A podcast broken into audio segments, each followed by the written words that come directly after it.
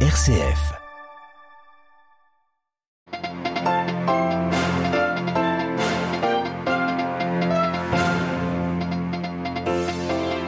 Civils tués jusque dans des églises ou dans leurs chambres d'hôpital. Dans l'est de la RDC, les autorités parlent désormais de 300 morts dans le massacre de Kishiché au nord Kivu. Accuse le M23. Vous entendrez la réaction de l'archevêque de Kinshasa, le cardinal Ambongo. Ce fut un coup dur pour les Palestiniens. Israël signait il y a deux ans maintenant les 10 accords d'Abraham avec quatre pays arabes. Les signataires de ce texte sont actuellement réunis au Maroc pour des discussions informelles. Analyse. Embouteillage de tankers dans les eaux turques situées à l'embouchure de la mer Noire, une voie de transit du pétrole russe, conséquence de la mesure prise hier par les pays de l'UE et le G7, le plafonnement du baril russe. Les 27 réunis enfin à Tirana en Albanie avec six États des pays Balkans, des Balkans occidentaux. L'UE veut relancer le partenariat avec cette région, contrecarrer aussi l'influence de la Russie et de la Chine. Radio Vatican, le journal, Marie Duhamel. Bonsoir à tous. Dans l'est de la RDC, les chiffres sont incertains, mais il s'agit bien d'un massacre à Kishishi au nord qui vaut au moins 272 civils, dont 17 enfants auraient été tués. Les autorités se font là l'écho de la société civile sur place. Ils accusent les rebelles du M23, cette ancienne rébellion Tutsi vaincue en 2013, avant de reprendre les armes l'an dernier pour reconquérir de larges portions de territoire au nord de Goma. Une spirale de la violence que n'a pas arrêté le récent sommet de Luanda, présent à Rome ces jours-ci.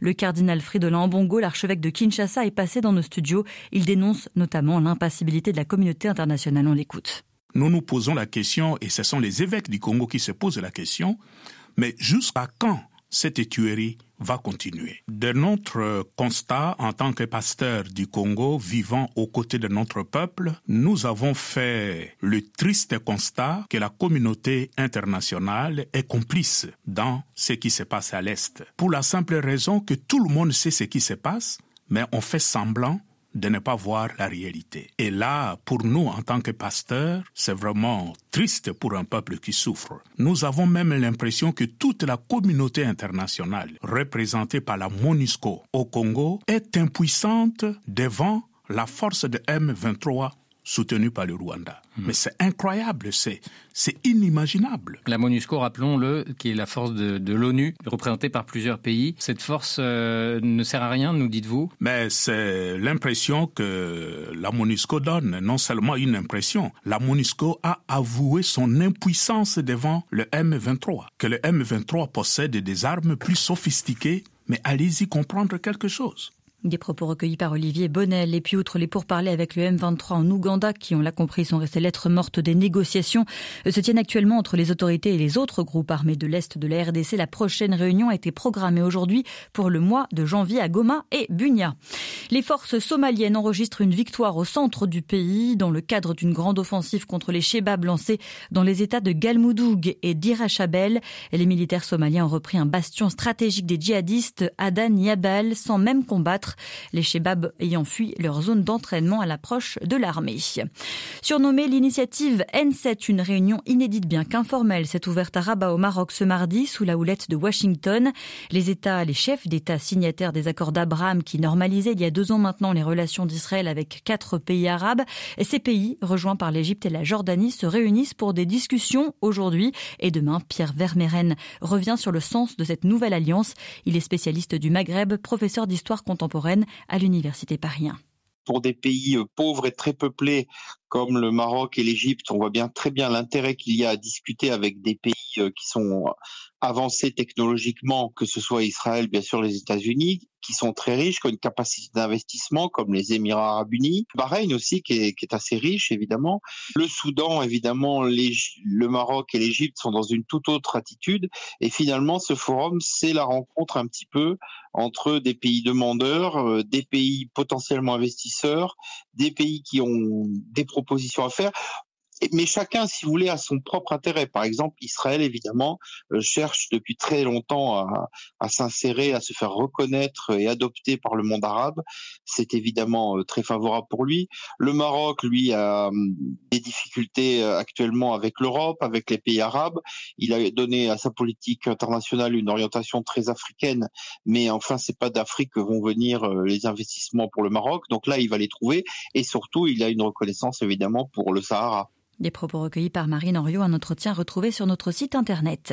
Les représentants des pays du Golfe seront également mobilisés demain en Arabie Saoudite. Le président chinois y effectue une visite de trois jours. Ce sera le premier déplacement de Xi Jinping à Riyad depuis 2016.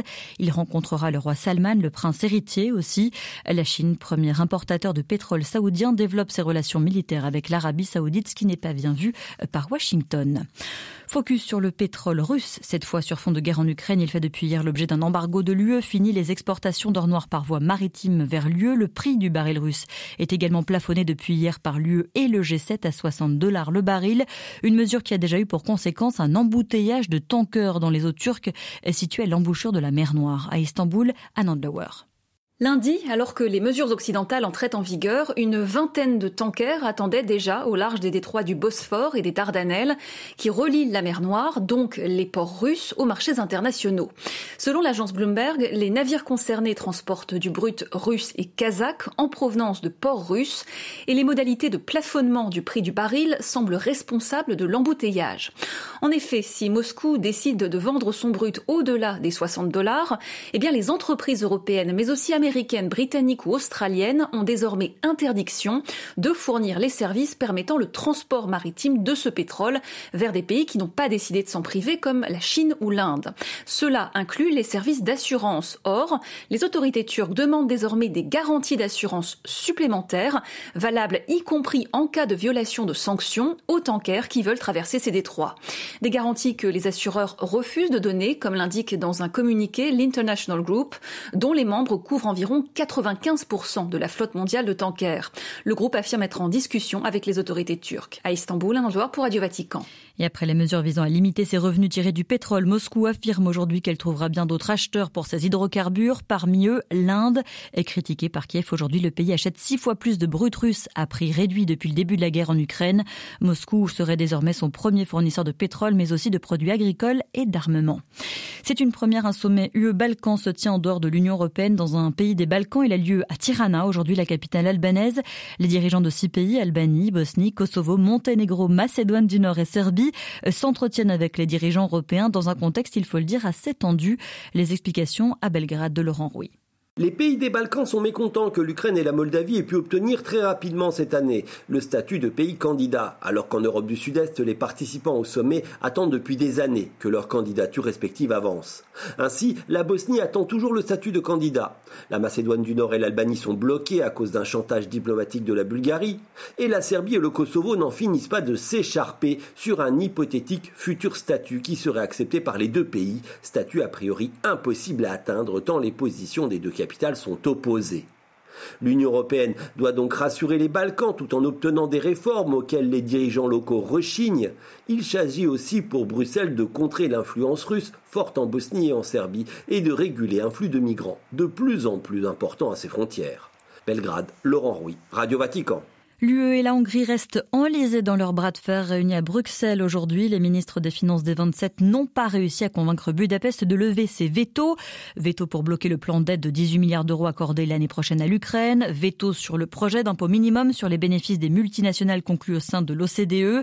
La Hongrie est accusée de chantage. Elle-même serait menacée de perdre 13 milliards d'euros de fonds européens sans réforme plus aboutie sur l'état de droit dans son pays. En France, sur une ligne de crête entre la droite et l'extrême droite qui lui reproche d'être laxiste et la gauche inquiète de la ligne, de la ligne dure emmenée par le ministre de l'Intérieur. Le gouvernement d'Emmanuel Macron présente en ce moment même un projet de loi sur l'immigration, le 29e en quatre décennies. Plus de précisions demain dans notre journal. Mobilisation mondiale pour sauver la biodiversité. Sous l'égide des Nations Unies, 17 000 délégations se retrouvent demain à Montréal au Canada pour une COP 15 sur la biodiversité. On estime actuellement que sur les 8 millions d'espèces vivantes connues, 1 million sont menacés d'extinction, des coraux, des mammifères, des conifères à cause d'exploitation effrénée, d'habitats dégradés, de la pollution ou encore du réchauffement climatique. Une rencontre dont nous vous parlerons plus largement dans nos prochaines éditions. Et puis enfin, retour à Rome. Les fondations du Vatican sont désormais soumises au contrôle des organes économiques de la Curie. Une décision établie par le pape aujourd'hui avec un motu proprio. Sont concernées les entités nées au sein des institutions curiales qui bénéficiaient jusqu'à présent d'une certaine autonomie administrative plus de détails sur Internet. Voilà, c'est la fin de ce journal. Merci de l'avoir suivi, merci de votre fidélité à Radio Vatican. L'actualité du monde revient demain matin à 8h30. Excellente soirée.